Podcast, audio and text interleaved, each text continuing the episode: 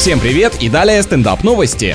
Пара из Австралии познакомилась в отпуске и сделала общую фотографию, которая помогла им встретиться после возвращения домой. Оказалось, что родственница мужчины знает девушку со снимка. И после этого не говорите, что бесконечные совместные селфи это бессмысленная глупость. Молодые люди связались, назначили свидание и в итоге поженились. Более того, данная история случилась 30 лет назад, а супруги до сих пор вместе и воспитывают троих детей. Обычно совершенно не такие технологии способствуют рождаемости, но иногда и съемочная аппаратура литература помогает в этом деле.